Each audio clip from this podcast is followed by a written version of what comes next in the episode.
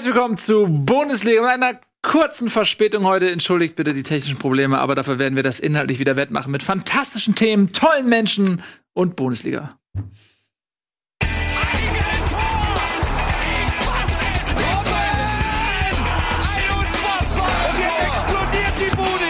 Kritisiert mir denn nicht zu viel. Das ist ein guter Mann. So, schön, dass ihr da seid. Die einzige Fußballshow der Welt. Sie beginnt. Äh, wir holen das hier auf. Wir werden alle. Sie beginnen. Wollen wir einfach machen, dass wir ein bisschen schneller reden? Alle reden ein bisschen schneller? Ja. Und dann können wir das hinter den YouTube-Einstellungen ein bisschen äh, langsamer machen. Ole. Okay, dann machen wir das jetzt so. Ähm, wir beginnen direkt äh, mit Tagesordnungspunkt 1. Und da hat Tobias Escher sich überlegt, reden wir noch mal zur Abwechslung über Schalke. Ja, ich hab, das Ding ist, ich habe da von den Themen gesessen und gesagt, okay, wir können doch nicht schon wieder über Schalke reden. Wir können doch nicht schon wieder über Thomas Doll reden.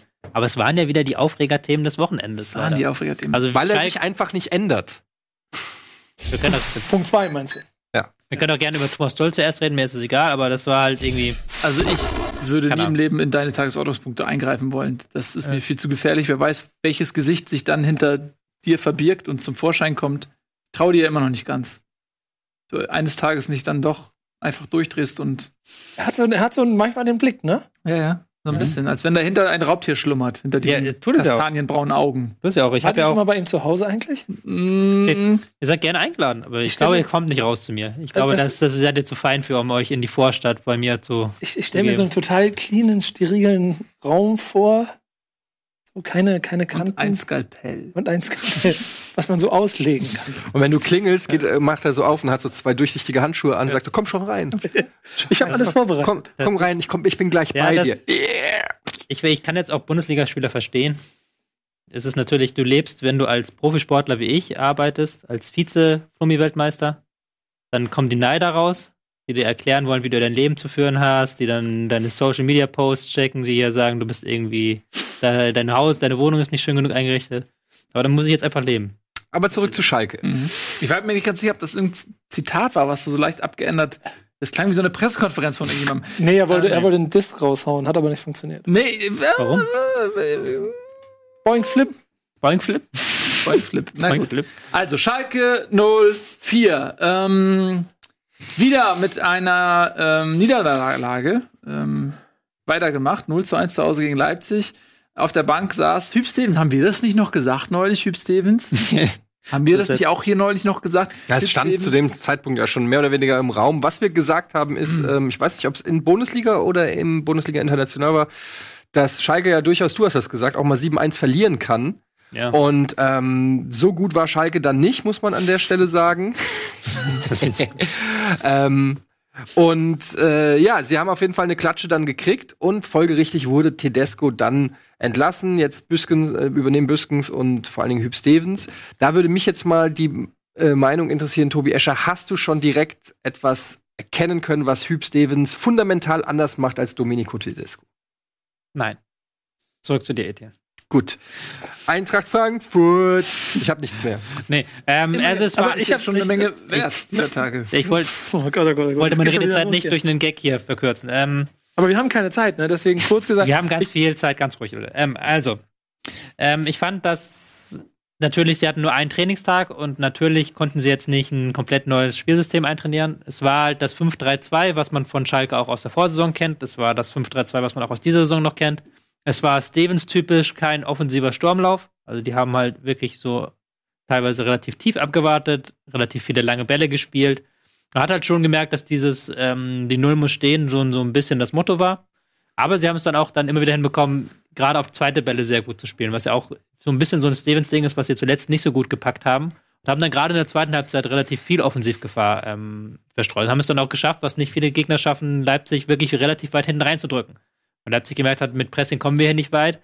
Und dann wirklich auf die zweiten Bälle auch gegangen sind. Und da waren sie dann ähm, Schalke unterlegen. Und das fand ich dann schon eine Leistungssteigerung im Gegensatz zuletzt. Vor allen Dingen auch so im Kopf. Also es war auch so eine äh, Leistungssteigerung im Kopf. Äh, Ja.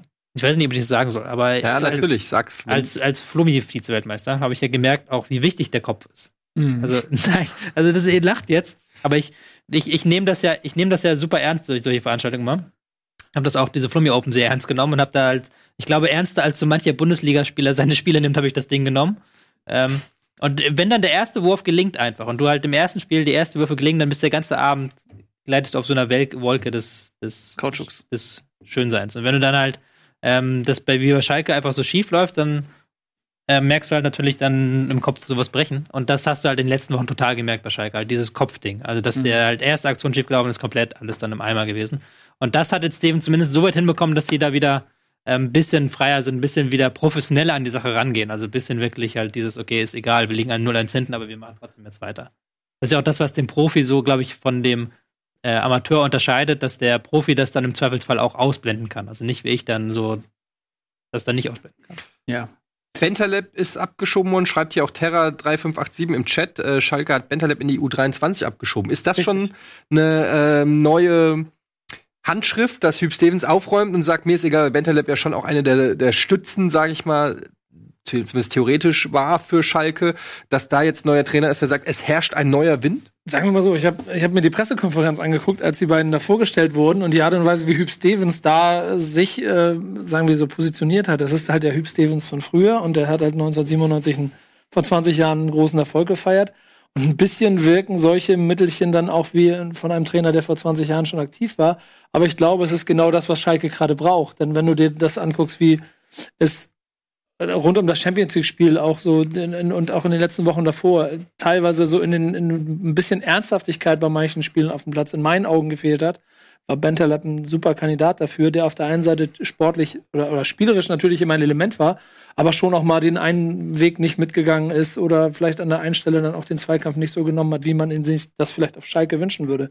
Und ich glaube, deshalb ist das dann ein gern gesehener Ball, den sie da jetzt gerade spielen. Wir suchen uns einen aus, der ein Ding gemacht hat, was man ja wohl auch nicht macht und dann äh, hauen wir ihm auf den Kopf und die andere, der Rest der Mannschaft weiß Bescheid, oh, wir müssen uns anstrengen, Hüb Stevens ist da. Ja, oder sie wollten einfach die U23 stärken. Die, äh, auch, auch wichtig. Kann auch sein. Aber ich denke auch, Bentaleb ist halt, ähm, man hat es, finde ich, gesehen im Hinspiel gegen Manchester City, als er diese Bühne Champions League hatte.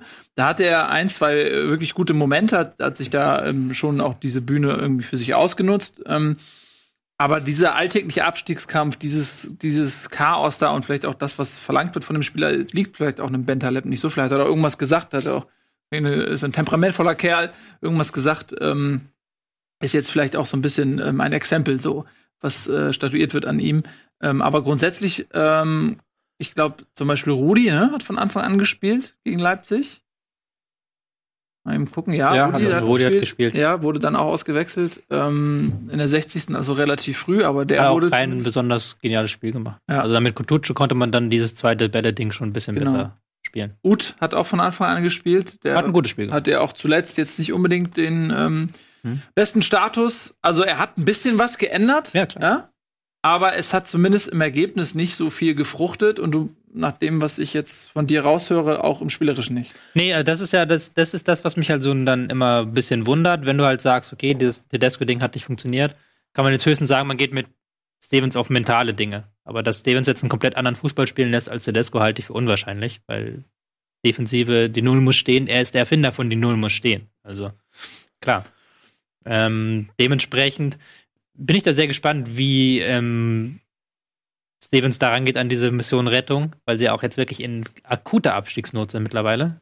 Ja, weil die, die anderen ja auch punkten. Weil die anderen mittlerweile ja. auch gut in Form sind. Ja. Ähm, deswegen ja. glaube ich halt schon, das, was Nico gesagt hat, dass sie da halt versuchen, dann über das Mental und auch über dieses, ähm, dieses guck Disziplinarische mal. zu kommen. Ja, guck mal, also ganz ehrlich, bei allen Varianten, die du dir jetzt im März 2019 als Schalke Ersatz für Tedesco auf dem Markt hättest überlegen können, ist doch die Version Büskin Stevens viel mehr ey, Präsident ruft seinen alten Freund an, der eh eigentlich am gleichen Tisch immer sitzt bei den ganzen Veranstaltungen und fragt kurz nach, mhm. kannst du mal die Mannschaft retten und zumindest den Hintern retten bis in den Sommer?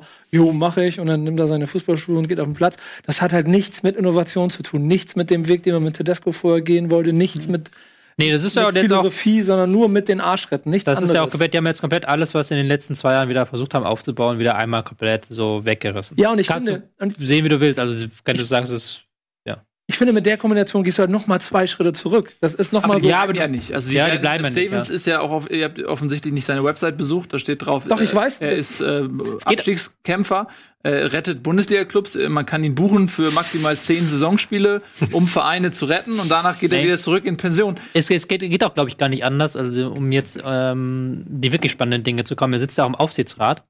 Und da ist es ja dann ähm, gesetzlich verpflichtet, dass er nur eine bestimmte Zeit diesen Posten nehmen darf. Du musst ja sogar ein e- eigener Vorstandsbeschluss sein. Genau. Du darfst ja nicht als Aufsichtsrat gleichzeitig eine Mhm. operative Funktion haben. Siehst du wohl. Kennst du doch aus Hamburg. Ähm, und von Rocket Beans TV. Und von Rocket Deswegen sind einige. Bei Hamburg warst du da selber mit Hoffmann damals. Deshalb wo- darf äh, Nils nur zehn Sendungen moderieren bei Rocket Beans Am Tag. am Ja, Tag. Und auch nur für eine kurze Dauer von wenigen Jahren. Maximal 30 Jahre. so, ähm, aber ich glaube, also bevor man Schalke da mh, komplett äh, ein Abkommen des Weges attestiert, ich glaube schon, dass Saisonbeginn dann jemand ähm, auf dem Stuhl sitzt, Ja, 100%. der länger bleiben soll. Ich glaube, es ist vielleicht Bruno Labbadia, ähm, dessen Abschied aus Wolfsburg, sage ich mal so, zeitlich sehr dicht an der Entlassung Tedescos liegt. Ja? Du schüttelst den Kopf. Da bin ich mir ziemlich sicher bin, dass, dass Bruno Labbadia schon äh, Mandarin-Kurse gebucht hat. Meinst du? Mandarinkurse? Er geht nach China? Hundertprozentig. Der schöne Bruno in, in, in seiner in seiner Karriere, wenn, er, wenn da irgendwas allen Ernstes in China es einen Verein gibt, wovon ich gelesen habe, der bereit ist, ihm sehr viel Geld dafür zu geben, um die Jungs da drüben zu trainieren. Das würde also, interessant. Aber ich glaube schon, also Bruno, ist der der Typ für China? Ist der nicht jetzt eher, ist der nicht eher jetzt, gerade wo er noch mal so im High ist, ist ja seine letzte Chance eigentlich noch mal bei so einem halbwegs großen Club reinzukommen, wie Aber Schalke ja ist, ja. muss man ja sagen. Jetzt, wir denken immer aus sportlicher Sicht, weil wir ja arme Ja. Kirchenmäuse sind, ne? Aber wenn er, wenn, wir reden jetzt, also ich hab, hör das zum ersten Mal, aber dann kriegt er wahrscheinlich 10 Millionen aufwärts im Jahr. Wenn du da hingehst und der hat für den Rest seines Lebens ausgesorgt. Ich halte ihn für einen sehr hungrigen, ehrgeizigen Typen, der wahrscheinlich auch schon sehr viel Geld hat. Aber es ist auch sein Job. Boah, wenn du so ein Angebot kriegst. Es sind immer, dass wir als Normalsterbliche können uns das nicht vorstellen, Nee. wie so ein Gehaltscheck sich anfühlt. Nee. Und ich glaube einfach, äh, es ist einfach, wenn du, sagen wir, ich schätze jetzt einfach, Bruno Labbadia hat seine 20 Millionen auf dem Konto. Was? Einfach mal so. Wo soll er die da zusammengekriegt Ja, haben? der war ja vielleicht auch mal Fußballprofi und kein schlechter. Also ich glaube schon, dass er auch als Fußballprofi schon ein paar Millionen gemacht hat. Also ich glaube, HSV-Abfindung, das ist die ja, Hälfte. also lassen wir es 10 oder 15 sein, ist egal. Äh, Mein Argument kommt ja erst noch. Hört's euch doch, hört's euch doch Ja, erst ja, mal los. an. Der hat gar kein Geld auf dem Konto wahrscheinlich. Was laberst Der hat das du? in Assets. Also, aber egal. Ich glaube, dass er Du pleite warst, ist. Oder du, warst, du warst nie reich. Weiter. Labadia wird auf jeden Fall ein paar Millionchen haben. Und wenn du dann das Angebot bekommst, wollt ihr mich jetzt verarschen? Nein, ernsthaft, ich glaube wirklich nicht, Du glaubst, ganz- Labadia ist kein Millionär. Als, als 20 Jahre bundesliga Der hat- der- torschützenkönig der hat der der Bundesliga Trainer war beim lange HSV, her. Abfindung gekriegt hat bei Wolfsburg und so weiter. Äh, was Bundesliga-Profi ist lange Was her, da die verdienen, was glaubst du denn, was der kriegt? Der Ja, aber als Bundesliga-Profi Aber nicht als mehr. Und der hat als Bundesliga-Profi hat Trainer, er keine als Millionen Trainer gekriegt. der hat auch keine Millionen gekriegt. Also vielleicht eine Million, ja. Beim HSV hat er 3,5 für eine halbe Saison plus Abfindung wahrscheinlich. Beim HSV hat er gut verdient. Ja. Und dann hast du ja auch noch. Leverkusen. Und Die wohnen ja auch nicht. Aber ich Also, weiß, dass er, also ich kenne. Bruno privat, ich habe schon mal mit ihm gefeiert und der feiert einfach die haben- mal die Woche. also ich will nicht sagen, dass die armen, die sind keine armen Kirchenmäuse, die haben Geld, keine Frage. Ja, der, hat bestimmt, der hat bestimmt ein paar. Ich also, verstehe deinen Punkt aber noch nicht so ganz. Der ist bestimmt? Ja, da bin ich auch gar nicht Millionär. hingekommen. Ja, aber aber wenn der wir uns schon nicht darüber ist ja keine 20 Millionen reich. wenn wir, wenn, wenn wir uns nicht, wenn wir schon nicht da, uns Der hat einigen 20 Millionen auf dem Festgeldkonto liegen. dann 10. Okay, Auch nicht. mich Egal, zu weiter, erzähl den Äh, Punkt. Äh, der Gag ist, hat genug Sendezeit. Was wolltest du jetzt noch sagen zu Labadier? Was ist Naja, ich Argument? denke einfach, dass wenn du, wenn du dann mit einem Job in einem Jahr so viel verdienen kannst wie in deiner gesamten Karriere zuvor, dass das dann eben vielleicht schon nochmal ein Punkt ist, dass auch wenn es dir gut geht, du den das annimmst. Ja. Können wir uns darauf vielleicht einigen? Absolut. Okay. So. Okay. Und ich glaube, er ist nicht der erste Kandidat im Umfeld von dem, also bei Schalke 04, was sie sich wahrscheinlich wünschen Ah, würden. Hannes Wolf kriegen sie nicht. Wenn, ja, wenn, ja, genau. Wer weiß? Sind ja noch ein paar Wochen. Aber wer, also, Wenn er- wei- wenn er- wenn er wer ist denn Kandidat? Wenn er, das weiß ich ja, nee, aber ich, ich sagen wir so. so. Ich glaube ich glaub schon, dass der Kandidat äh, Labadia äh, so in der Bundesliga vielleicht nicht überall noch gern gesehen ist. Da habe ich so ein bisschen das Gefühl. ich glaube, dass er jetzt in Wolfsburg ähm, Ja, aber da ist er ja auch nicht gern gesehen. viel von. Wir sind die heißesten ja, aber er ist mit Schmatt gerne ineinander geraten. Also angeblich verdient er übrigens 4 Millionen im Jahr bei Wolfsburg. aber das sind nur Dann hat er wohl, also ich würde auch sagen, der Aber hat dann- einige Millionen auf dem Dann rate, aber dann ratest du nochmal netto, das sind 2 Millionen netto. Na, egal, ich will jetzt hier nicht. Wir machen zu viel Scheiß. Wir müssen wieder faktisch werden. Äh, Bruno Labbadia ist Kandidat, Heiko Herrlich gilt als Kandidat, Marco Rose steht hier auf äh, Genau. der Westen, Marc Wilmots. Das sind die Kandidaten. Und Markus Gisdol natürlich. Ich finde, so, also ein Marco Rose wäre. Natürlich. Ja, gut, Markus ja. Gisdol Der haben wir ewige diese, Gisdol. der ewige diese Saison. Ja. Der ist ja überall Ja. Kandidat Ja. momentan. Aber ähm, ich, wenn sie einen äh, Rose bekommen, der ist ja bei vielen Vereinen im Gespräch. Äh, bei Hoffenheim, die sich, glaube ich, als Nagelsmann-Nachfolger um ihn bemüht haben, Ähm, das wäre zum Beispiel eine Sache, da sagt man ja, Schalke geht den Weg. Äh, habt ihr, will die ganze Klasse lachen? Nein, ich, ich sehe, ich beobachte ihn nur gerade dabei, wie er auf der Wikipedia-Seite Ja. von Lavadier den Kontostand von Bruno Lavadier rausfinden will. Ich sehe, der rechnet sich gerade jetzt aus. Guck mal, der hat dann da und da gespielt. Er hat drei Jahre der- Bayern München zum Beispiel. Ja, aber in den 90ern, da wird er keine Millionen dafür Lass gekriegt das. Thema mal ruhen. Wir rufen ihn an. Ich habe ja seine Kannst Nummer. du jetzt auch mal was sagen dazu? Ich hatte, bevor das alles anfing, hatte ich gesagt, dass ich verstehen kann, dass er nach China geht, wenn er da 10 Millionen oder im Jahr Nein, aber das, das in 90ern, die, die Fußballer, kein, die tun so, als ob in den 90ern für, Aber das ist ja lange her. Das Geld ist ja wahrscheinlich schon wieder weg. Das Geld wird mehr, wenn du So, Leute, jetzt ist Schluss mit dem Thema. Ja, die Frage ist, ob Okay. es anlegt. Aber er hat, keine, er hat nicht 20 Wir Millionen auf reden, jetzt, wir reden jetzt über was komplett anderes. Wir reden jetzt über Thomas Doll. Äh, Wir machen mal was ganz Sachliches, völlig unemotionales. Bleiben mal, Sammel mich hier nicht voll. bleiben mal bei, bei Thomas Doll. Ähm, der hat schon wieder was. Was hat er denn jetzt gemacht, Tobias? Warum ist er denn am Tagesordnungspunkt 2 gelistet? Ja, Thomas Doll hat verloren mal wieder. Ähm, 1 zu 3 gegen Augsburg, bevor wir zum Sportlichen kommen. Er hat nach dem Spiel ähm, sich unterhalten mit Schiedsrichter Eitekin oder Eitekin war, glaube ich, vierter Offizieller. Und dann hat er sich nachher darüber äh, mokiert, dass ähm, Eitekin ihn arrogant genannt hat. Ich habe es wieder gar nicht richtig kapiert, was er genau wollte. Hat jemand das Zitat parat? Arrogant. Ich. Arrogant, ich, ja. Max Gräfe wirft mir Max Arroganz Gräfe, genau. vor. Mhm. Ja, genau. Ja. Ja. Also, Da lache ich mir doch einen Arsch ab. ja, die haben sich gegenseitig, glaube ich, vollgesabbelt und der Ja. eine war aber der Meinung, dass der andere mehr gesabbelt hat und deswegen hat er ihn. Ja, es war wohl so, dass Manuel Gräfe ihm irgendwas erzählt hat und gesagt hat, ja, die gleiche Situation gab es irgendwie schon in Bremen oder so. Genau. Und das hat äh, Doll nicht wirklich interessiert, was damals in Bremen passiert ist. Und ist wohl einfach mitten im Satz, während Manuel Gräfe geredet hat, ist, äh, ja, ist Thomas Doll wohl einfach gegangen. Oder ist einfach, hat sich Also, ja umgedreht und ist okay. weggelaufen, woraufhin Manuel Gräfe ihm äh, hinterhergerufen hat, das, ist, das wäre jetzt sehr arrogant. Und daraufhin hat sich Doll nochmal echauffiert, dass man ihn noch nicht arrogant nennen dürfe. Gut, Ist ausgerechnet ihn arrogant nennen. Ja, also er, er ist nämlich gar nicht arrogant. Ja, also so oder so ein äh, das, diese, diese, diese unglückliche Auftritt ähm, Dolls in Hannover, der setzt sich von Woche zu Woche fort. Ich kann es nicht ganz verstehen, warum er immer diese Negativschlagzeilen produziert. Ist es vielleicht gar nicht so Aber- schlecht, dann nimmt er vielleicht so ein bisschen Scheinwerfer von der Mannschaft. Ja, die- Mourinho-Taktik? So ein Die? These habe ich auch schon gelesen. Ich traue es aber ihm. nicht. so viel Cleverness nicht zu. Die Cleverness schon, aber das wirkt halt nicht so kalkuliert. Also es wirkt halt schon immer sehr ähm, persönlich. persönlich, ja. Also er redet viel immer mit ich und viel in der Ich-Form Mhm. und halt auch gar nicht so. Also es ist nicht, es ist Ey. nicht die richtigen Attacken, wie Mourinho hatte dann immer so richtige Attacken gefahren, wo du halt wirklich gemerkt hast, okay, der ist jetzt richtig, geht richtig drüber und weiß halt genau, wie er steuert. Und das habe ich bei Doll nicht das Gefühl. Ein Typ, der seit Wochen die ganze Zeit, wie du schon sagst, immer nur von ich redet, davon spricht, ich habe keine Lust auf die Pressekonferenz zu erklären, warum wir wieder verloren haben. Ich hab, äh, ich mache mir meinen Ruf hier kaputt. Ich, ich glaube, der hat einfach den Moment da in Hannover einfach unterschätzt, habe ich das Gefühl. Wie ich, kann man das denn unterschätzen? Also, das, sieht- das, also erstmal angeblich beobachtet er ja durchgehend auch in einem Ausland tätig ist, die Bundesliga regelmäßig. Er müsste sich auskennen, er müsste den Kader kennen. Und nochmal, das Geschäft des Fußballs ist, ist eigentlich so äh, gestaltet, dass wenn du als Trainer zehn Jahre raus bist, wenn du dich nicht gerade wie Jupp Heynckes mit dem Triple verabschiedest, dann wirst du auch nicht mehr angerufen. Dafür gibt es auch zu viele neue Trainer, die nachdrängen, die ja richtig wie, wie, wie in, so, in so einer Industrieanlage produziert werden, diese neuen Laptop-Trainer. Jedes Jahr im Lehrgang gibt es da zwölf neue, so ungefähr. Ähm, und Plus die und, alten und auch dann, noch. Ja, klar. Ja, Und dann kriegt er quasi noch mal einen Job in der Bundesliga, wo ich denke, okay, das muss doch für den wie ein Sechser sein. Da, da bin ich doch bemüht, selbst wenn ich zu einer ähm, sportlich krisenden Mannschaft komme, mich so persönlich zu verkaufen, dass andere Bundesligisten sehen, oh ja, okay, der Typ, der, der geht ja klar. Ja, also Oder- er, er, ja, er verheizt sich damit auch in dem Sinne ein bisschen, weil ähm, er dann die sportliche Leistung auch schlechter macht, als sie ist. Also es, ich finde nicht, dass Hannover 96 unter ihnen trotz der Ergebnisse finde ich nicht, dass die jetzt komplett katastrophal sind. Ich finde auch nicht, dass sie sehr viel schlechter sind als unter Breitenreiter. Ich finde, sie haben ein bisschen nachgelassen, was so ähm, Matchpläne angeht, was so Pressingintensität angeht. Aber die können halt immer noch aus einer halbwegs äh, guten Defensive hinbekommen, das, was ähm, Doll ja auch fordert, wenn die Mannschaft mit Einsatz reingeht in die Zweikämpfe im Mittelfeld, dann ist das schon ganz okay, also für das äh, Niveau, was sie haben.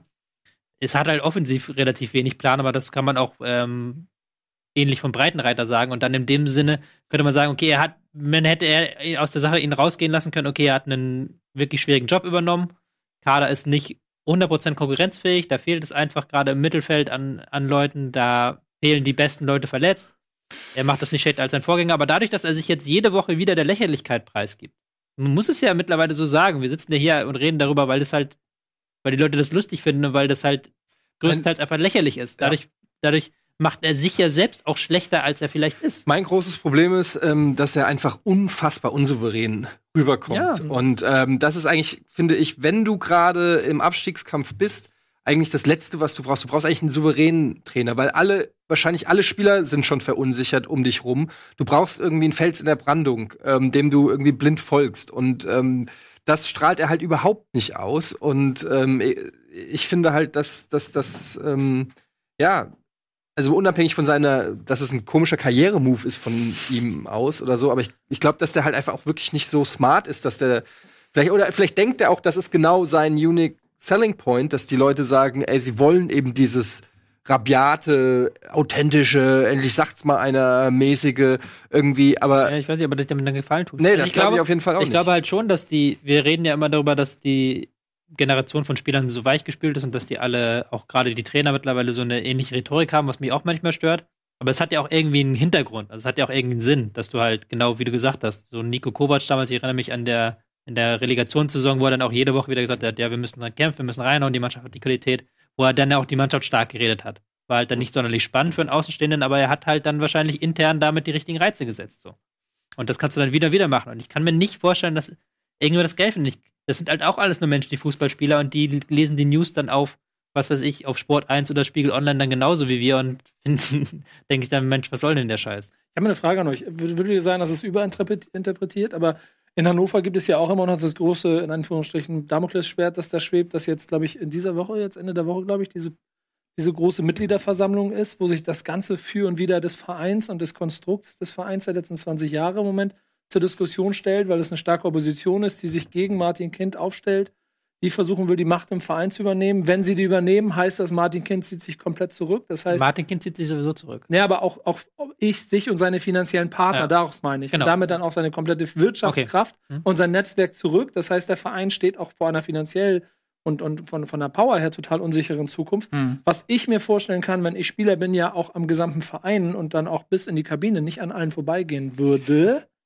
Hm. Wenn man eh schon weiß, man ist 17 in der Tabelle und muss jetzt richtig was reißen und dann habe ich noch einen Trainer, der vielleicht nicht meine Sprache spricht. Also versteht ihr, was ich meine? Seht ihr Also auch, es gibt, ja, du meinst, dass die, auch die? Spieler jetzt nicht unbedingt Bock haben, die nächsten fünf Jahre in Hannover zu spielen. Ja, Oder wie? und dass vielleicht deswegen Dolda auch auf etwas trifft, das meine ich am Anfang mit unterschätzt, dass vielleicht die Gesamtgemengelage so unglücklich ist, dass ein Typ, der mit äh, 2000er ähm, Rhetorik äh, als Bundesliga-Trainer auftritt, dass das da nicht greift. Ich glaube aber, dass Hm. das ähm, in dem Sinne überinterpretiert ist. Ich glaube nicht, dass ein Wallace hier sich dafür interessiert, wie was hinter den Kulissen abgeht. Ob Ja, da gut, nur ein. Kind Präsident bleibt, wer da nichts der Geld gibt, der spielt dann einfach Fußball. Da ist dann, glaube ich, dieses Doll-Ding. Weil Doll ist ja daran, an, der, an der Mannschaft dran und die arbeiten jeden Tag und die sehen den jeden Tag und die hören jeden Tag seine Ansprachen und dann, dann machen die das Internet auf, äh, Twitter oder was weiß ich, und dann trendet, ähm, trendet Doll. Der hat ja am Wochenende wieder getrennt auf Twitter mit seinen Aussagen so. Und das, Ja. glaube ich, geht eher an die Falsche Plattform als- dann ja. irgendwie. Ja, kann man auch viel als Influencer. Wenn du immer in Trends bist, kann das auch eine Karriere. Ja, Ja. Wir, wir arbeiten hart dafür, um in die Trends zu kommen und er macht da eine. Aber kurz mal zum? Sportlichen. Ähm, das ist ja auch eine Niederlage gewesen, die nicht wie jede andere ist, denn man hat ja gegen Augsburg gespielt und äh, wenn man da quasi die letzte Ausfahrt hatte man schon in Stuttgart verpasst, ja. Und wenn du dann jetzt äh, in Hannover das nächste Abstiegsduell verliert, diese sogenannten Sechs-Punkte-Spiele, dann wird's halt eng, weil gegen wen willst du dann noch punkten? Und ähm, jetzt sind's sechs auf dem Relegationsplatz und auch wenn Stuttgart jetzt noch nicht die dicken Ergebnisse hat, man hat schon das Gefühl, dass Stuttgart Reserven hat, die sie mobilisieren, die sie in Punkte umwandeln kann. Ich empfinde Stuttgart von ist umzingelt von größeren Krisenclubs. So. Also Schalke oben und Hannover unten stecken für mich in einer größeren Krise als Stuttgart irgendwie. Muss, muss nichts heißen, kann am Ende trotzdem für Stuttgart auch ne- in die Relegation gehen. Aber ich meine nur, dass die sechs Punkte, also das ist schon Hm. sehr schwer jetzt. Vielleicht noch mal kurz zum Spiel, ähm, wo er darüber startet. Zwei Sätze. Ähm, Hm. ich, es war halt kein schlechtes Spiel von Hannover. Sie haben ganz gut reingefunden. Haben dann vielleicht sogar ein bisschen. Geführt auch. Wir haben geführt, aber haben vielleicht sogar ein bisschen Pech gehabt. Ich glaube, im Nachhinein hätten sie die rote Karte gegen Kobel, die dann ähm, hätte erfolgen, wenn der 1-0 nicht reingegangen wäre, hätte Kobel eine rote Karte sehen müssen, weil der den Ball außerhalb des 16ers gespielt hat. Das war eine Veränderung einer klaren Torchance. Stand dann 1-0.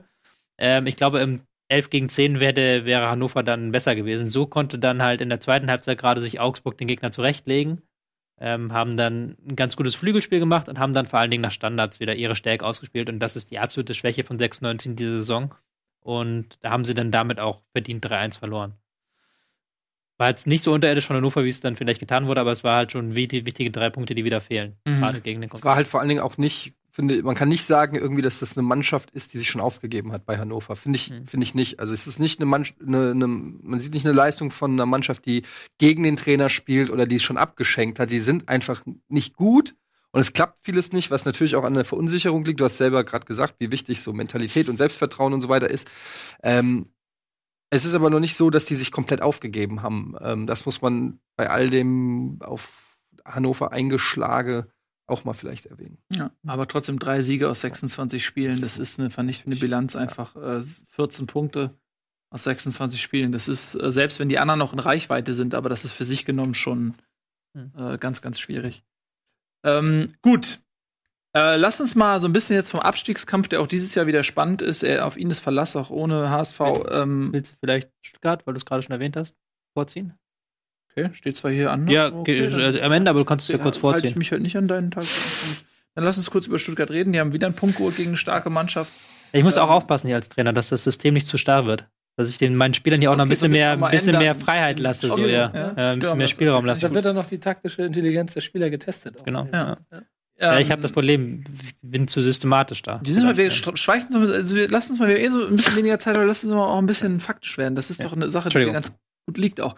Äh, Stuttgart äh, gegen Hoffenheim, ein bisschen Glück, ne? Also Hoffenheim war schon die bessere Mannschaft. Äh, Gerade in der ersten Halbzeit hat das versäumt, höher in Führung zu gehen und musste am Ende einen Punkt ähm, ab, also zwei Punkte sozusagen abgeben und hat nur einen bekommen, was für Hoffenheims Europa-Ambitionen ein herber Dämpfer ist, aber was ähm, ja für Stuttgart fast schon ein Erfolg ist. Also wenn man gegen eine Mannschaft, die klar besser ist, einen Punkt holt, kann man am Ende zufrieden sein. Und ich glaube, dass so diese Hamster-Taktik ähm, im Abstiegskampf jetzt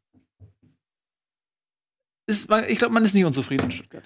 Es wird langsam auch absurd bei Hoffenheim, muss man sagen. Also absurd, wie viele Chancen die liegen lassen. Absurd, was für blöde Gegentore die bekommen. Das war gefühlt das zehnte Unentschieden in dieser Saison, was sie Elf. hätten gewinnen müssen. Ach so, ja. Das sie hätten gewinnen müssen. Insgesamt Also, ist es überhaupt schon krass. Es- elf elf Unentschieden. Die ja. Niederlage in Frankfurt, Ja. äh, wo sie da dann irgendwie in drei Minuten noch zwei Tore kassieren in der Nachspielzeit. Ja, das war noch eines der Spiele, wo man sagen kann, okay, da war es verdient. das sind ja. verschenkte Punkte. ja, genau, das ist verschenkte. Punkt, aber da war es noch verdient. Das kann, würde Eddie wahrscheinlich bestätigen, weil Frankfurt gut war. Aber es gibt halt so viele Spieler, und das war wieder so absurd. Das Spiel lief halt nur in der Hälfte von Stuttgart. Die haben sich den Gegner zurechtgelegt, haben die Räume gefunden, haben auch defensiv gut gestanden. Es gab halt, glaube ich, zwei große Chancen von Stuttgart im gesamten Spielverlauf und eine davon machen die, weil ähm, die 16er Aufteilung einfach nicht stimmt und sie dann keinen Druck auf Zuba bekommen. Es ist fürchterlich absurd. Diese Mannschaft spielt fürchterlich guten und fürchterlich schönen Fußball. Ein Belfodil, der ein Zauberding macht vor dem ähm, 1 zu 0, der da wirklich den Gegner stehen lässt und den perfekt vorlegt. Auf Kramaric war es, glaube ich. Und dann machst du den Gegner damit auch stark, wenn du dann deine Chancen nicht nutzt. Also Stuttgart, ähm, das muss man ihnen ja lassen. Die haben ja wieder, nachdem sie Mitte, äh, nachdem sie Mitte der Saison komplett mental wegwirkten, sind sie mittlerweile wieder aufgebaut und gehen dann auch in so ein Spiel rein, dass sie dann in der zweiten Halbzeit noch so durch ein paar kleine Umstellungen wieder rankommen. Aber grundsätzlich darfst du das als Hoffenheim nie verlieren. Darfst du nie, also darfst du nie unentschieden spielen in diesem Ja. Spiel. Ich lese hier gerade 39% Zweikampfquote von Hoffenheim. Das ist halt so ein nutzloser Wert. Ja. Eine Zweikampfquote ist halt so wie Wurst. Wenn du einmal weißt, wie es gemacht wird, willst du damit nichts mehr zu tun haben. Ach so. Ah. Okay, verstehe. Weil es gibt halt Anbieter, also es gibt Anbieter, die zählen keine Zweikämpfe. Also es gibt keine, es gibt keine feste Definition, was ein Zweikampf ist. Wie willst du einen Zweikampf definieren? So.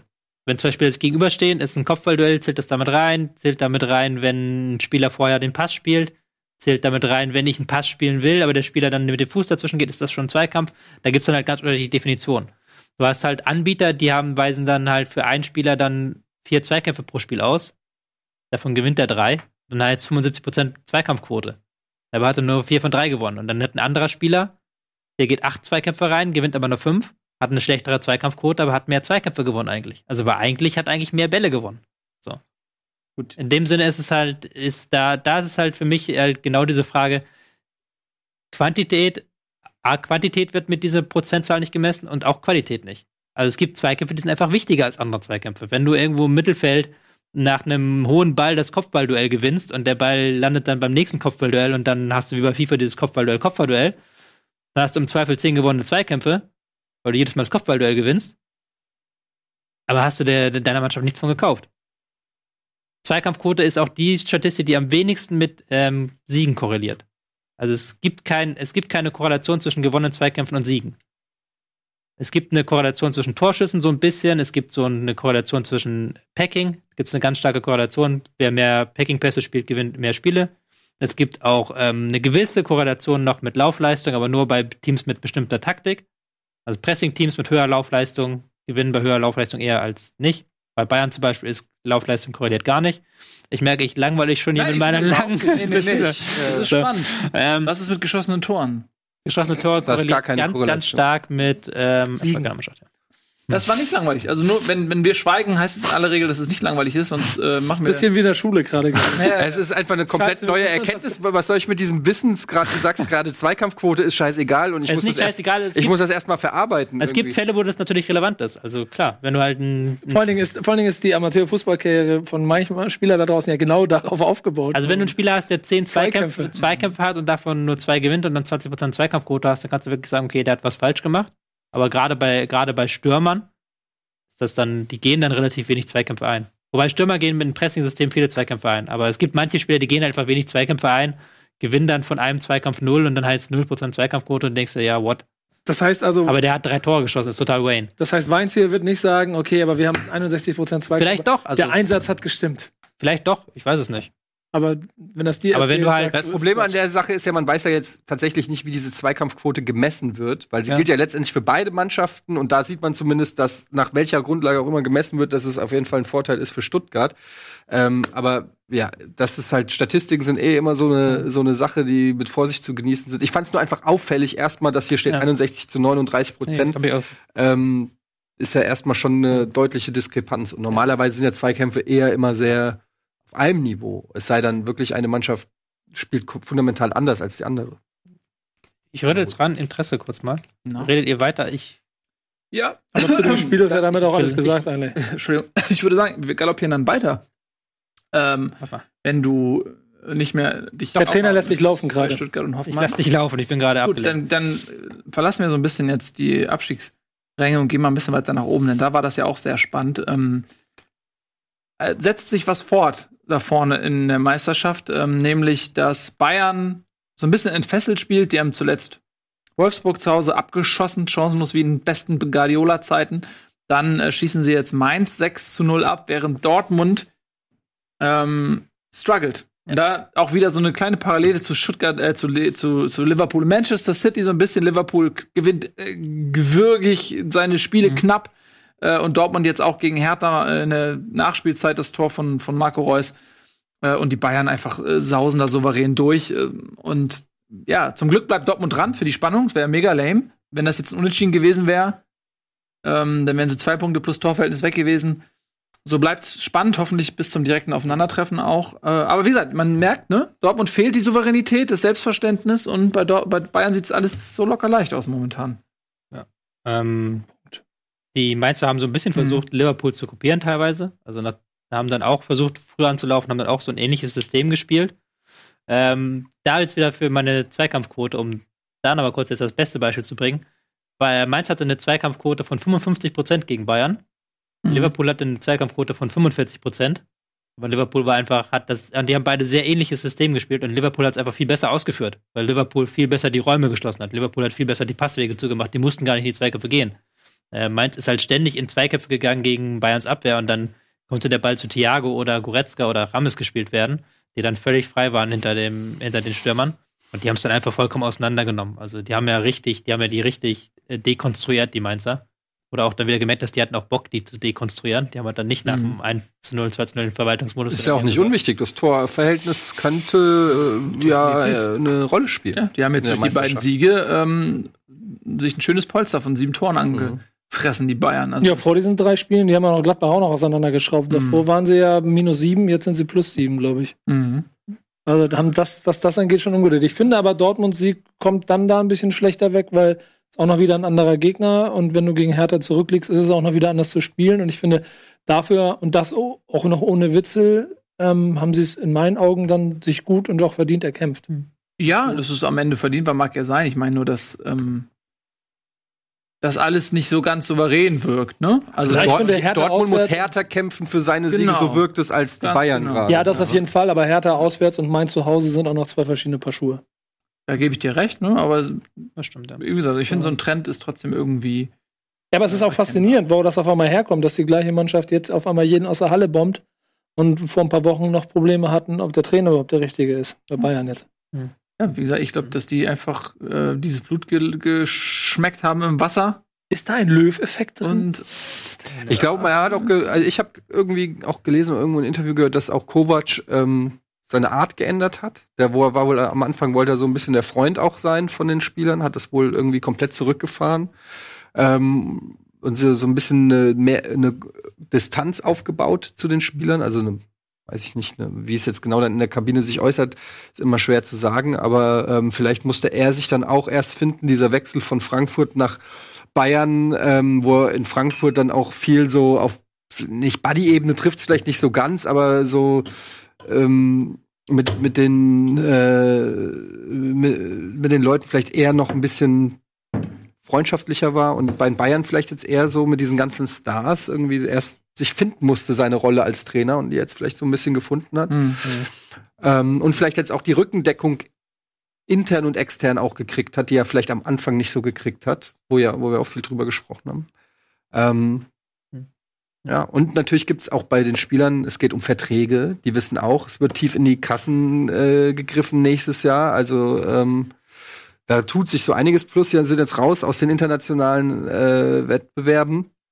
Ähm, das heißt, ja, jetzt geht's darum hier, die haben eine fast schon abgeschriebene Meisterschaft, ist äh, wieder in Schlagnähe. Das, ähm, ja, ich glaube, da sind, sprechen viele Sachen jetzt dafür, dass die, dass die Spieler motiviert sind. Dann haben wir schon drüber geredet, dass die Ausgebotenen oder ausgebotenen, dass äh, Boateng, Hummels und Müller, dass das auch noch mal zusätzlich motiviert. Die wollen auch noch mal zeigen, ähm, dass Löw falsch liegt. Also da sind so viele Kleinigkeiten, die, glaube ich, jetzt dazu, dafür, dazu führen, dass die Bayern ähm, hoch motiviert sind in der Liga. Man merkt auf jeden Fall, die Spieler nehmen das System auch an. Also die spielen jetzt auch ganz anders gegen den Ball mit einer ganz anderen Intensität. Ähm, dieses 4-4-2-Pressing funktioniert mittlerweile und das ist schon nicht schlecht.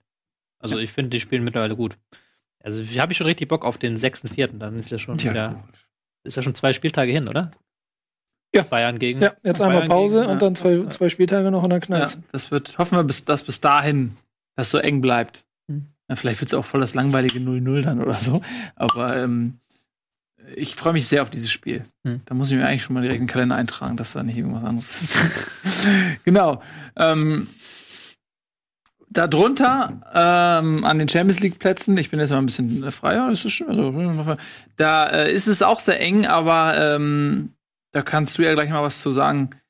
Frankfurt ist so ein bisschen, für mich hat von der Tendenz her ganz klar die Ambitionen auf die Champions League. Ähm, das waren ja auch zwischendurch mal Siebter und da dachte man so, okay, Gladbach, Leipzig, Leverkusen kommt und so weiter, Wolfsburg noch im Rennen.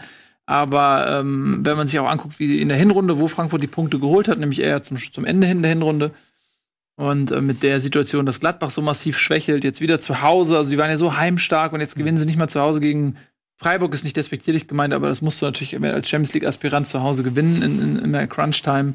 Äh, Leipzig, glaube ich, die werden noch ihre Punkte holen, aber ähm, ja, nur noch drei Punkte plus besseres Torverhältnis hinter Gladbach. Äh, ich glaube, Frankfurt hat schon Bock auf Ein Punkt hinter Gladbach. drei. Was? Ne? Bin ich falsch? Warte mal. Du bist falsch. Nee, nee. Drei hinter Leipzig. Ein hinter Gladbach, drei hinter Leipzig. Ah, ja, ja, klar. ich hatte eben bin ich in der Tabelle gesprungen, einen Spieltag zurück und habe das nicht aktualisiert. Ja, natürlich, ihr habt recht. Ähm, ein Punkt hinter Gladbach macht's ja noch krasser. Ähm, sag doch mal, die haben Bock auf, auf Champions League, oder? Äh, ich glaube, das waren einfach so die Wochen, die das jetzt, wenn sie jetzt die letzten, die hatten ein sehr schweres Programm jetzt und ich glaube, wenn sie da einfach dann nicht so gescored hätten und performt hätten wie nicht, hätten sie das einfach nach unten korrigiert. Aber jetzt ähm, quasi acht Spiele vor Ende der Saison, die Form Kurve zeigt nach oben. Ähm, es gibt keine größeren Verletzungssorgen als die, die eh schon die ganze Saison äh, irgendwie da sind. Ähm, ich finde es richtig, dass man das jetzt auch selbstbewusst so formuliert, ähm, dass man das versucht, dass man das jetzt auch angeht.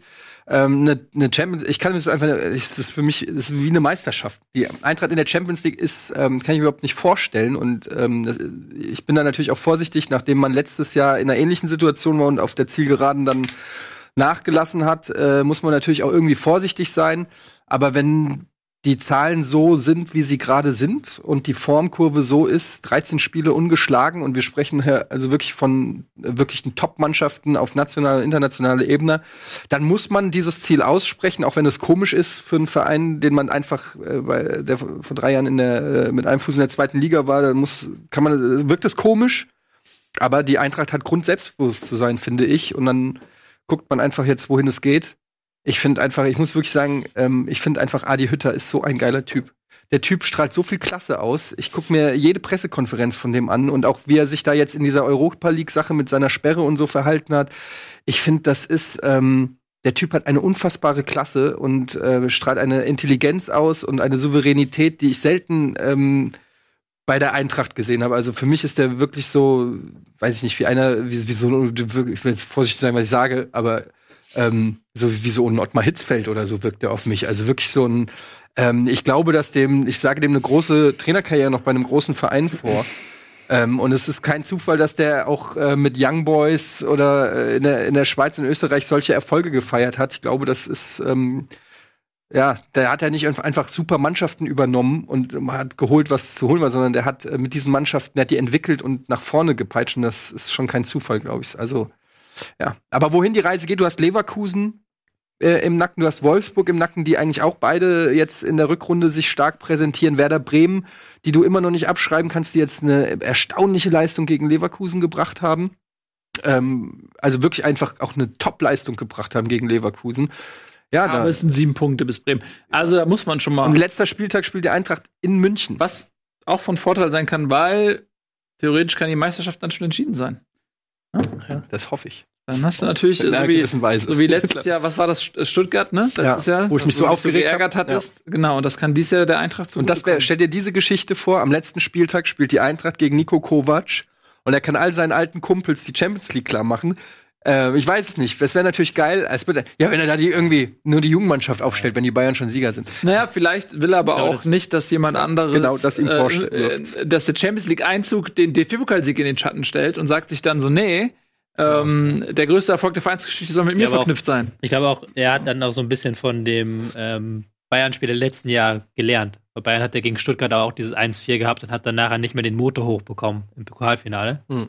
Ich glaube, dann wird er es, glaube ich, andersrum machen und sagen, ey, Leute, ich, ich glaube auch nicht, dass das passiert, weil das würde natürlich auch von es außen auch viel so zu viel wenn. Ich fand ja. ähm, tatsächlich, bestimmst du mir dazu, dass zuletzt gegen Inter und jetzt auch gegen Nürnberg fast sogar die Chancenverwertung das größte Manko war. Also ja, momentan absolut. braucht die Eintracht ein bisschen zu viele Chancen, meiner Meinung nach. Ja, also aber dafür steht die Null auf der anderen Seite und das finde ich halt ja. total faszinierend.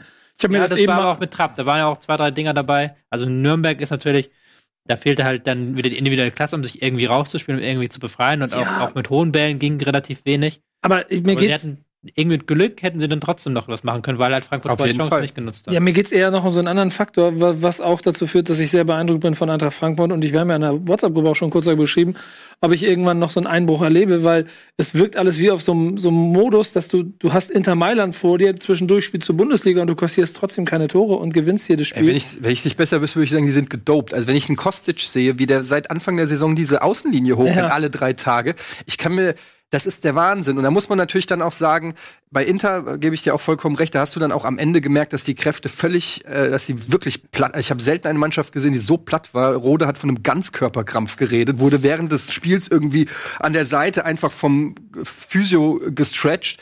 Und da sind einfach dann auch viele so Sachen, die dann so Unkonzentriertheit bringen, die dann so in den letzten, äh, die letzte Zielstrebigkeit fehlt dann so manchmal. Und das ist, glaube ich, dann schon auch ein bisschen der, den Kräften geschuldet. Und bei Nürnberg war es ähnlich. Ich glaube, die Eintracht hätte sechs, sieben Tore schießen können, wenn sie die gescheit zu Ende gespielt hätten. Aber man muss auch ganz klar sagen, Nürnberg hatte auf jeden Fall ein paar richtig gute Chancen. 200-prozentige fast, die Trapp mit sensationellen Paraden rausgekatzt hat. Und ähm, ich denke, es war ein Sieg, der komplett in Ordnung geht.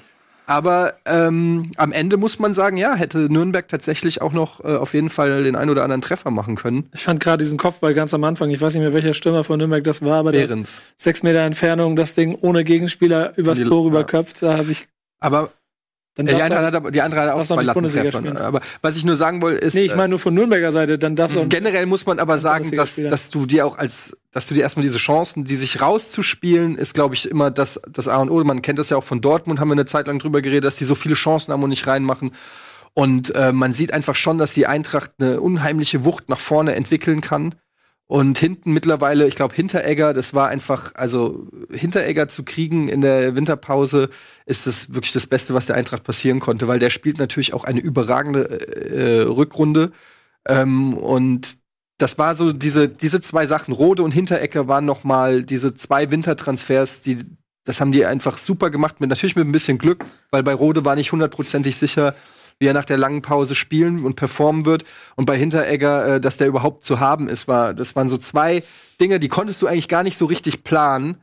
Und dann ist das halt, wie du sagst, in so einer Saison, ähm, wo einfach alles irgendwie auch mal in die richtige Richtung kippt. Genauso wie es bei Abstiegskandidaten oft alles in die falsche Richtung kippt, gibt's eben auch mal äh, das Glück, ähm, dass alles in die richtige Richtung kippt. Und ähm, das muss man sagen, die Eintracht hat einfach auch Glück gehabt, hat aber auch vieles richtig gemacht und äh, summa summarum ergibt das dann eben ein, eine erfolgreiche Saison. Aber noch ist sie nicht zu Ende, noch ist nichts erreicht, noch kann man auch äh, den internationalen Wettbewerb verpassen und aus der Euroleague rausfliegen. Und dann war außer viel Hype, war da nicht viel. Also, ne, ich bin da auch vorsichtig ach, äh, geworden. So. zweckpessimistisch bist du auf jeden Fall. Das ist Ja. aber auch okay, kann ich verstehen. Aber ich glaube, dass ähm, die Eintracht am Ende des Jahres sagen wird, dass es eine sehr erfolgreiche Saison war. Äh, wie erfolgreich wissen wir natürlich nicht. Ähm, die, unsere Werbung ist auch für uns wichtig und macht uns erfolgreich vor allem reich. Deswegen guckt ihr die an. Äh, wir sind gleich wieder zurück. Dann reden wir über was haben wir denn noch? Hm, hat der deutsche Fußball ein Niveauproblem? Das ist eins der vielen Themen, die gleich noch kommen.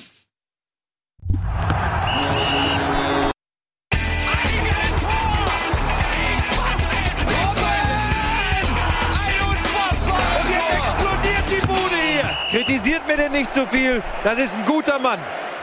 Moin Moin hallo, herzlich willkommen zurück bei Bundesliga Live.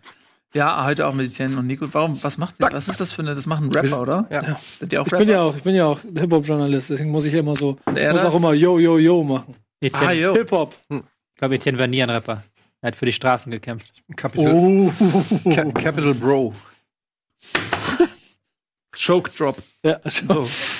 Ähm, lass uns noch ein bisschen jetzt über Fußball reden. Heute ist irgendwie auch so ein bisschen der, der, die Albernheit so ein bisschen eingekehrt. Ja, so, so eine Karnevalssendung hier. Ja, weißt du, woran das liegt? Ich greife gleich ein. Die Euphorie ist das. Er feiert seinen Verein hoch 100. Ich habe ein überragendes Spiel am Sonntag gesehen. Ja, erzähl doch mal davon. So. Ihm geht's gut. Er hat ein, er hat ein tolles Leben. Ihm geht's Er ist. Vizemeister. Er ist, Vize, er ist Flummi Vize-Weltmeister ja. Das ist, das ist der Grund, warum es hier so sprudelt. Das stimmt, glaube ich, auch, ja. Open. Und der HSV steigt vermutlich auf. Und, der, und St. Pauli hat 4-0 verloren. Ihr wisst schon, dass der Verein irgendwie wieder auf lächerlichste Art und Weise 3 zu 2 verloren hat. Ja. Auf lächerlichste Art und Weise. Deswegen müsste immer derjenige heute, der uns bremsen will. Normalerweise versuche ich ja das und heute bist du hier derjenige, der die ganze Zeit hier auf Seriosität Richtig. und lass uns mal Fakten machen. Ich sehe Lass mal hier, kontrollieren, wir haben noch nichts gewonnen. Ich sehe hier einen Verein, der sieben Punkte Abstand auf Nicht-Aufstiegsplatz hat. du siehst nicht mal die Relegation dazwischen. Nee. Nee. Die ist ja ein Selbstgänger für den HSV. Ja, du bist doch nicht. Sorry, aber ganz ehrlich, was, was machst du denn, wenn die gegen Schalke oder Stuttgart in der Relegation spielen oder gegen Augsburg in der Relegation spielen? Glaubst du, die sind favorisiert oder was? Gewinnen. Weghauen. Was ist denn das für Sch Ganz komische Schokolade. So, ähm, Nico, du Ja. hast dir so schön deine eigene Straße gebaut. Mhm. Jetzt fahr doch auch drüber. Was möchtest du wissen? Stell mir eine Frage. Wie war es für dich, dieses Spiel? Erzähl Überragend. Ja? Ja, wirklich, ganz überragend. Ich bin, ich bin in dieses Spiel am Wochenende reingegangen mit dem Gefühl, okay, Leverkusen ist eine von diesen Mannschaften, die du im Moment eigentlich nicht haben willst, weil die da verdammt viel richtig machen. Das sieht verdammt gut aus. Aber irgendwo habe ich im stillen Kämmerlein darüber nachgedacht, dass ich glaube, es war, das weiß ich, das letzte Spiel von Bosch bei Dortmund, das Bremen in Dortmund gewonnen hat. Und damit habe ich mir eine Brücke und eine kleine Hoffnung gebaut. Habe gedacht, okay, hm, und dann, das könnte vielleicht was werden. Und ich finde, das, was Bremen da gespielt hat, das muss mir der Kollege Escher da drüben taktisch dann noch ein bisschen genauer, kann er euch noch genau auseinandernehmen. Aber von der gesamten, wie soll man das sagen, von Präsenz auf dem Platz, einfach wunderschön. So, die haben, die haben super gestanden, haben sehr diszipliniert das ganze Spiel in, in meinen Augen defensiv im Griff gehabt, haben irgendwo es geschafft, Leverkusen alle Zähne zu ziehen, die ich, also in, am Ende kamen sie, am Ende war Leverkusen da und hat auch echt viel Druck gemacht. Da habe ich auch echt Angst gehabt, die letzten 15 Minuten. Aber gerade am Anfang des Spiels sofort kontrolliert, gute Pässe gespielt, Nuri Sahin hervorragend auf seiner Position. Den darf es halt nicht dazu bringen, dass er mit dem Gegenspieler 20 Meter Richtung eigenes Tor laufen darf, dann ist vorbei. Aber wenn er den Ball hat und ihn verteilen muss, ganz hervorragend. Mhm. Der, der Junge, also der Jojo Eggestein auf Außen, richtig gutes Spiel der gemacht. seinen Durchbruch hat, ne? Also er war ja lange, er galt immer als noch talentierter, wie das halt so oft ist bei Brüderpaaren. Das kennt man von den Götzes, von den Ja. Hummels, also whatever. Äh, ähm, meistens ist dann der doch nicht mehr talentierter als der andere. Ähm, aber im Fall von Jojo Eggestein ist es ganz interessant, weil er wirklich als, als sehr großes Talent ähm, schon immer gilt und dann hat ihm aber der Durchbruch gefehlt in Bremen. Ne? Und dann wurde er jetzt vermehrt so an den Profikader ran, durfte auch mal Minuten sammeln und jetzt zahlt Genau. er das zurück. Ne? Und ich, ich habe ein bisschen, und das ist jetzt alles, also für mich ist das, was bei Bremen gerade läuft und der Platz und so, das ist auch alles ein sehr schönes, realistisches Maß, auf dem sie unterwegs sind. Und ich habe auch das Gefühl, dass da doch sehr viel Trainer auch immer drin spricht. Der es nämlich auch bei äh, dem Jojo Eggestein hingekriegt hat, den sukzessive immer wieder aufzubauen, immer mehr Raum zu geben, der charakterlich auch gut in diese Mannschaft passt und total auch wächst mit dem, was er da immer mehr machen darf. Und ich glaube, so Leute wie, wie Pizarro auf der einen Seite, aber auch Kruse auf der anderen Seite, das sind solche Faktoren, die für dafür sorgen, dass diese jungen Spieler auch immer stärker werden. So, und das hast du gesehen. Rashica ist eigentlich ein wunderbarer Typ dafür. Das hätte auch schon äh, Keins sein können. Aber Keins hat einfach ein Jahr, war ein Jahr früher da und hat nicht geschafft, diesen nächsten Schritt zu machen. Und Rashica hat den jetzt gemacht und trifft und hat eine Selbstbewusstsein auf dem Platz, die harmonieren miteinander. Und am Ende steht für mich immer noch vor allen Dingen offensiv, und das ist jetzt einfach bei dem Spiel, aber wenn du dir anguckst, wie Max Kruse, und das kann ich jedem nochmal empfehlen, es, es geht nicht darum, dass jetzt Werder Bremen ist, aber einfach mal als Fußballfan Max Kruse beim Fußballspielen zugucken, ist einfach, das ist, du, du hast ihn eben letzter seiner Art genannt vorher. So, der Typ ist einfach eine Granate. Wenn der den Ball rauszieht und du weißt, er, jetzt ist der erste Pass, ich spiele den Mittelfeldspieler an. Aber er macht es irgendwie nicht. Er geht immer noch einen Schritt weiter und du denkst, er verliert ihn und auf einmal spielt er den 35 Meter auf die andere Seite und das Spiel ist verlagert und Bremen hat Luft. Ich werde gleich nochmal ein großes Loblied auf sie singen. Ich kann nochmal hier auf Communio, äh, Communio sag ich schon, auf ähm, Kickbase verweisen, auf ähm, unsere Kollegen. Und da hat er schon wieder unfassbar viele Punkte gemacht. Ja. Also das ist Ich halt meine, wirklich. zwei Tore, klar. Ich, ich mag Kickbase auch dafür, dass du halt, ähm, wenn du halt einen Spieler hast, ähm, nicht wie ich, ich habe ja so viele Spieler, die halt periodisch spielen mal, also so ein Coman, der mal ähm, zwischendurch mal eine gute Leistungszeit und dann sitzt er wieder drei Spiele auf der Bank, ist verletzt, damit machst du ja keine Punkte bei, bei äh, Kickbase, du weißt das ja besser als ich. Und ähm, In der Theorie. ja, in der Theorie, ja, also du Wie viel hat er bist gemacht? der, du von uns eigentlich von uns der beste ähm, Kickbase-Spieler. 300. 360 Punkte in einem Spiel gemacht, aber er ist halt auch so ein Spieler, der halt 3009 Punkte schon in der Saison, das ist halt schon ein Ja, der entscheidende Wert. Faktor ist, guck mal, wenn du das anguckst, er macht immer Punkte. Es gibt Ja. mal ein Spiel, aber er macht die ganze Zeit Punkte. Das heißt, Ja. solche Spieler brauchst du, weil die sorgen dafür, dass du jeden Spieltag Mhm. vierstellig Punkte sammelst. Ja, und der auch hier, Ja. auch vom Marktwert her erkennt man das ja auch ganz gut. Hat eine kleine Schwankung drin, aber grundsätzlich. Und da gibt's ja bei Kickbase so Sachen wie Pässe kommen an, lange Pässe gespielt, gibt Genau, extra das, Punkte. genau darauf wollte ich hinaus. Genau, weil das ist ja, Kruse ist ja kein so ein typischer Stürmer mehr. Also so ein Spieler wie Kruse, den gibt es eigentlich in der Bundesliga sehr selten. Du kannst ja mittlerweile sagen, die ganze Werder-Mannschaft ist eigentlich so komplett einmal um Kruse rumgebaut worden. Ja. Also du hast halt diesen Kruse als diesen zentralen Fixpunkt da, mittlerweile auf seiner Zehnerrolle, der dann aber auch machen darf, was er will, der dann in seine Räume geht, wo er gerne ist, der dann seinen Mitspielern sagt, geh du mal dahin und mach du mal da defensiv das und ich chill jetzt hier mal in diesem Raum rum. Nicht, dass er nichts macht defensiv, aber natürlich nicht so viel wie ein Eggestein, Julia Eggestein, der dann, der dann jetzt gegen Leverkusen halb rechts außen, halb Stürmer gespielt und dann immer so hin und her geflitzt ist und Kruse dann ihm immer gesagt hat, lauf mal da lang, lauf mal hier lang. Und Kruse ist halt einfach, der ist halt diese Mannschaft. Der ist halt der Star dieser Mannschaft, aber der kann das halt auch äh, sich erlauben, weil der halt unfassbare Skills am Ball hat.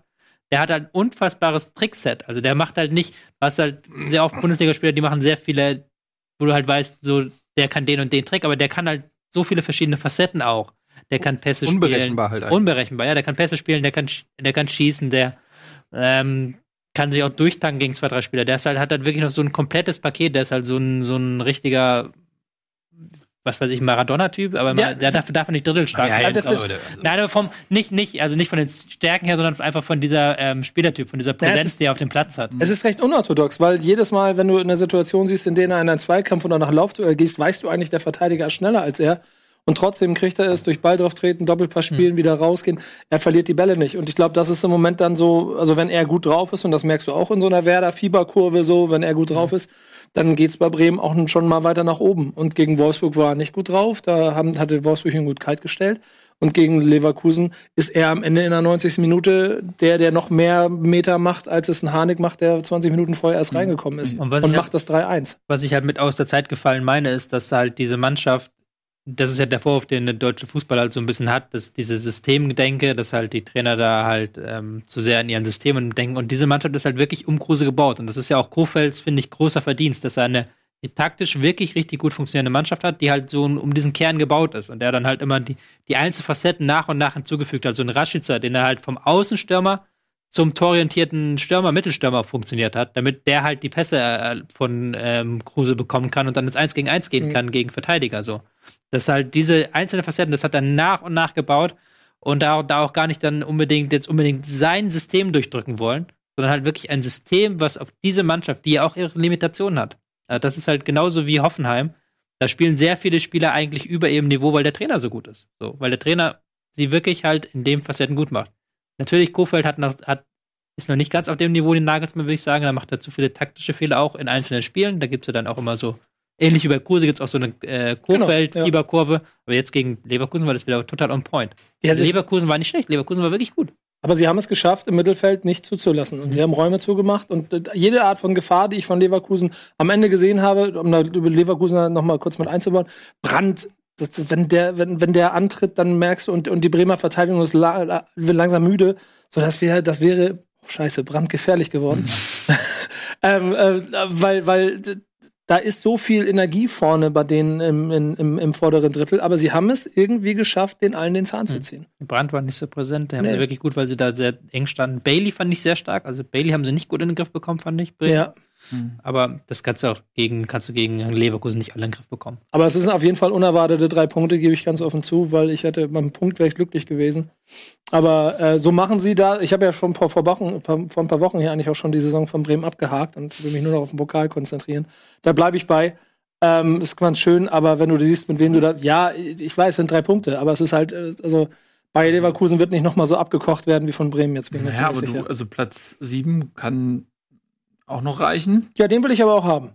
Also ich glaube, das, das Duell mit Wolfsburg, das, das kann man schaffen. Alles, was da drüber steckt und den 20er werde ich dann am Saisonende dann auch zahlen müssen. Frankfurt kriegen wir nicht mehr. Gut, das ist jetzt auch ehrlich gesagt keine besonders. Also dafür kriegst du keinen Applaus. Nee, wieso? Nein, das war einfach nur eine, Wieso? offen jetzt schon ein Applaus dafür, dass er die Wette gewonnen hat. Und wir Ja. sind am 25 Spiel. Hat gar nichts mit dir zu tun. Das ist eine Sache zwischen uns beiden. Ich habe hier eine Reaktion darauf. Ja. Nicht, nicht nur zwischen uns beiden. Ja, noch ich ein paar weiß. andere sind Ja. auch noch in der Das ist ja auch ein schweres Programm, das ähm, Bremen vor sich hat. Ja, Auswärts gegen durch. Gladbach, ähm, auswärts gegen Bayern, Die haben noch zu alle Hause vier gegen oben. Dortmund, gegen Hoffenheim auswärts, Leipzig Ja. zu Hause. Also Ja. Jetzt Bremen? in Bremen. Wir haben noch alles. Das, das, Aber da zeigt sich dann am Ende, da strennt sich dann. Aber das, ja, letzter, letzter Satz, das zeigt sich aber auch bei Bremen diese Saison, dass sie oben besser spielen als, als gegen das, wo sie eigentlich Punkte holen müssen. Wobei sie äh, bei oben dann immer sehr gut gespielt haben und keine Punkte geholt haben. Ja, Jetzt haben sie halt zum ersten Mal wirklich Punkte dann aus dieser Sache raus raus. Seit dem Dortmund-Pokalspiel fangen sie an, Ja. sich in solchen Situationen auch daran hochzuziehen. Und dafür hast du gegen Hannover und Nürnberg in vier Spielen, glaube ich, nur vier Punkte geholt oder so. Das ist Ja. zu wenig. Ich glaube, wir müssen Ja. mal weitermachen, so sehr ich auch gerne über Punkt. Bremen Ja. rede. Du hast gar nicht mitgeredet. das stimmt ja, du hast nicht einen Satz gesagt. Nee, ich habe aber zugehört. Ja, ich meine, wir haben ehrlich gesagt jetzt auch nicht mehr so schrecklich viel auf der äh, Platte. Wir haben noch Gladbach gegen Freiburg, können wir noch ein bisschen drüber reden, und Wolfsburg gegen Düsseldorf. Ähm, und ansonsten haben wir ah, wurde gut. Meistens schon mal ganz gut angeschnitten, finde ich.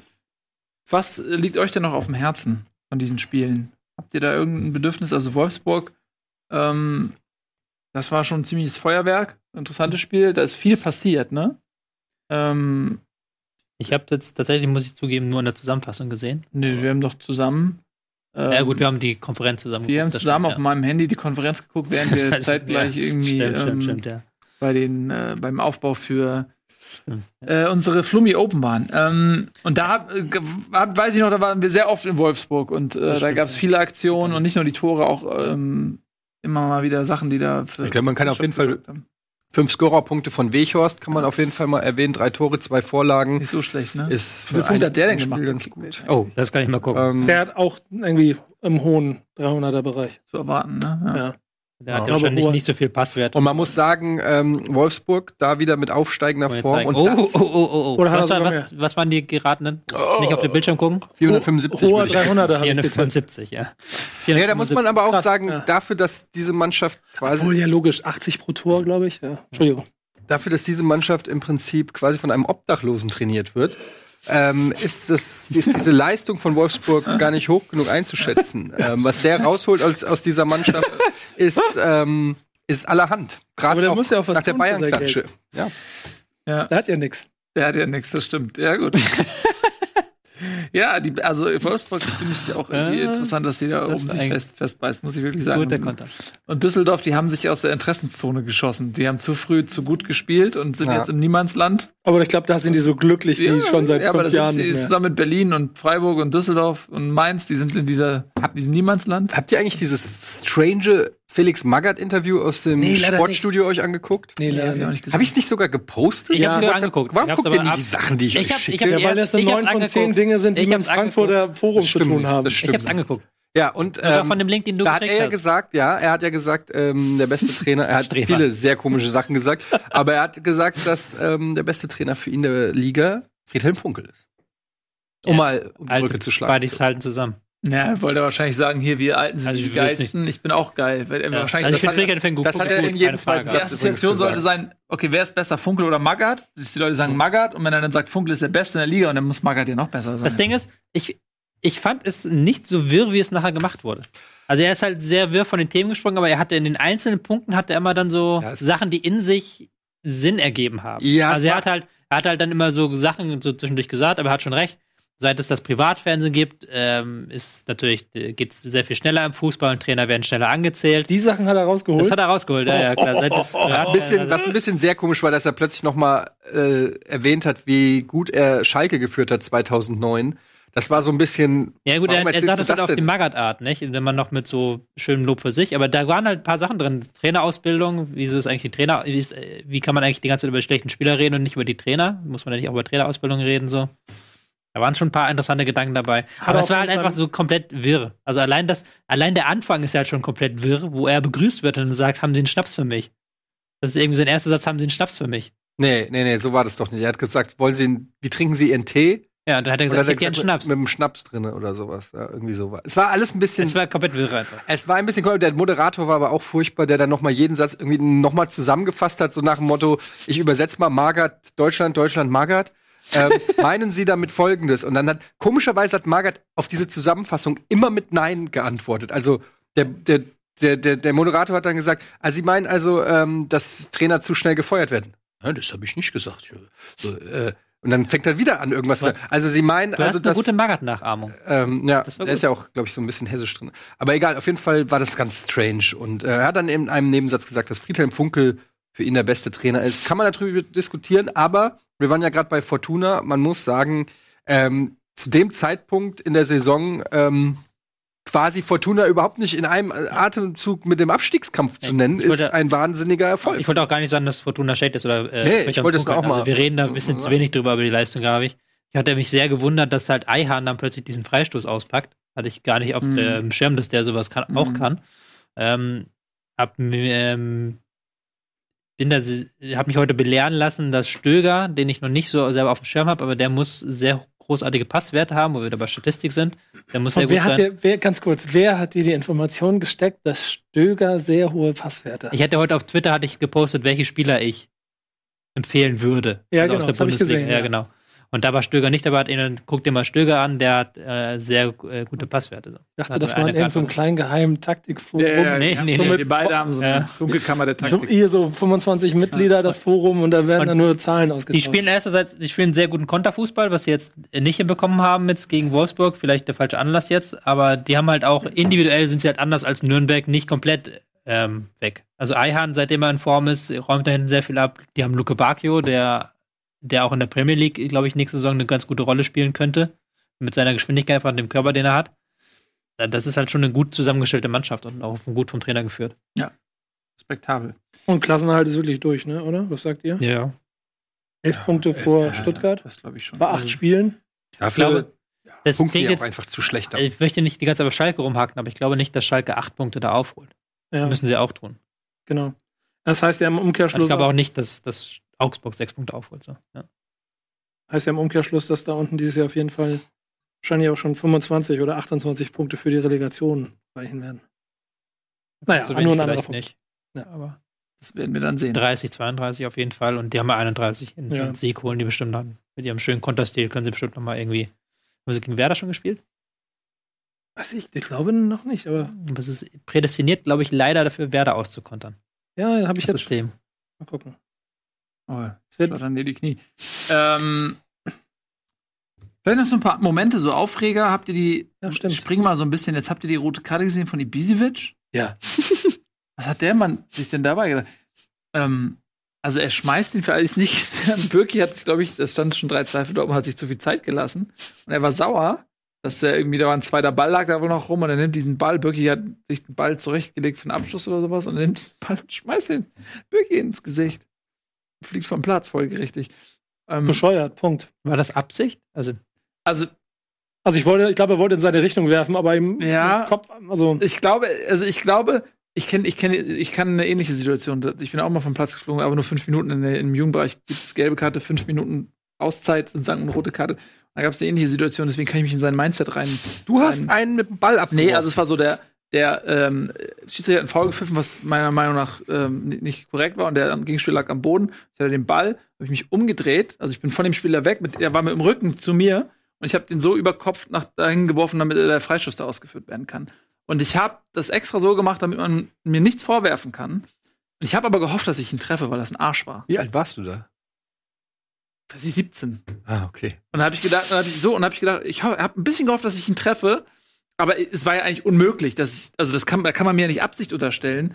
Und deswegen bin ich von, fünf Minuten vom Platz geflogen, weil der Schiedsri- Schiedsrichter diese lächerlichen 80 Prozent, die von mir das gewollt haben, die hat er bewertet. Und ich glaube, dass es bei Ibisevic genauso war, dass er äh, er hat ein, ein Stück weit in ihm, dieser wütende Ibisevic hat gehofft, dass er ihn trifft und ihn, ihn im, im Gesicht trifft und ihm richtig einen mitgibt.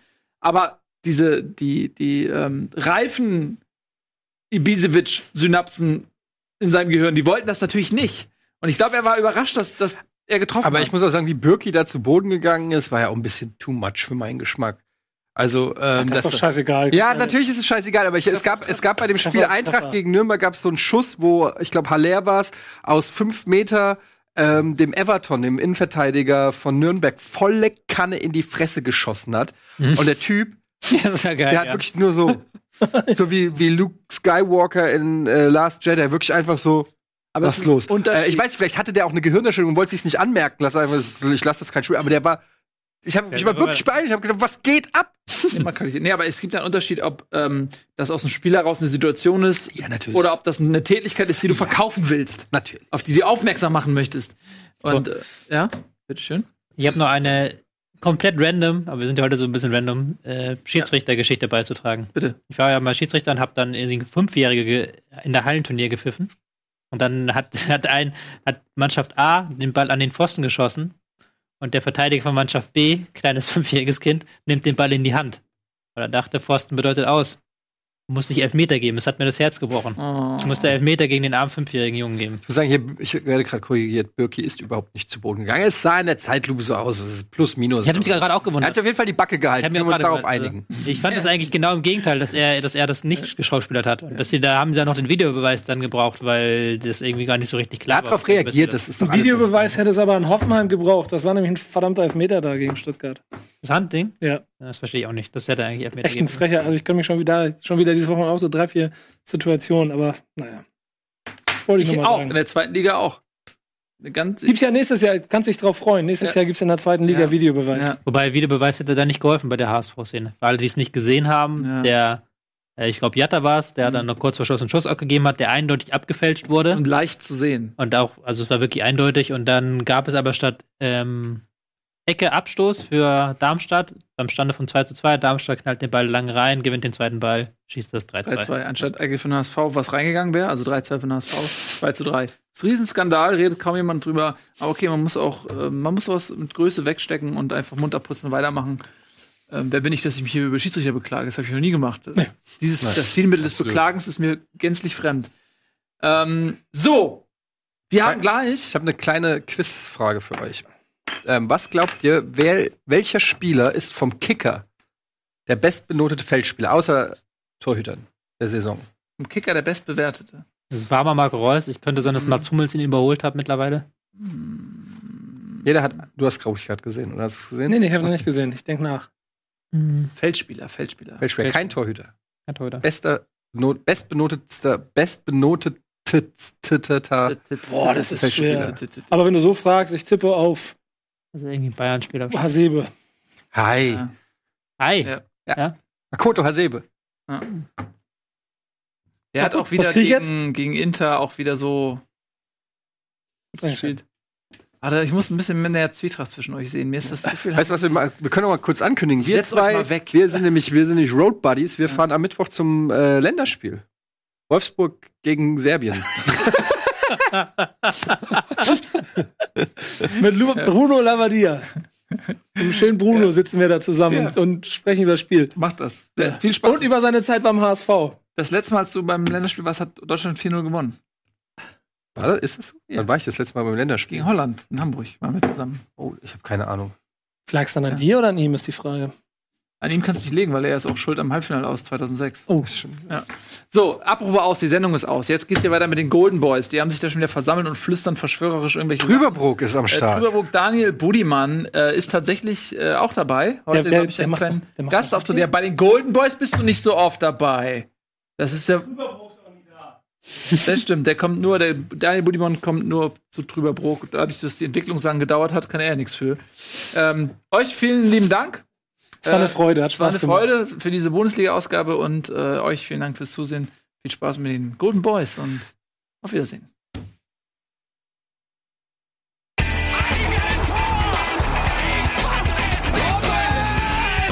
Und jetzt explodiert die Bude hier. Kritisiert mir denn nicht zu viel. Das ist ein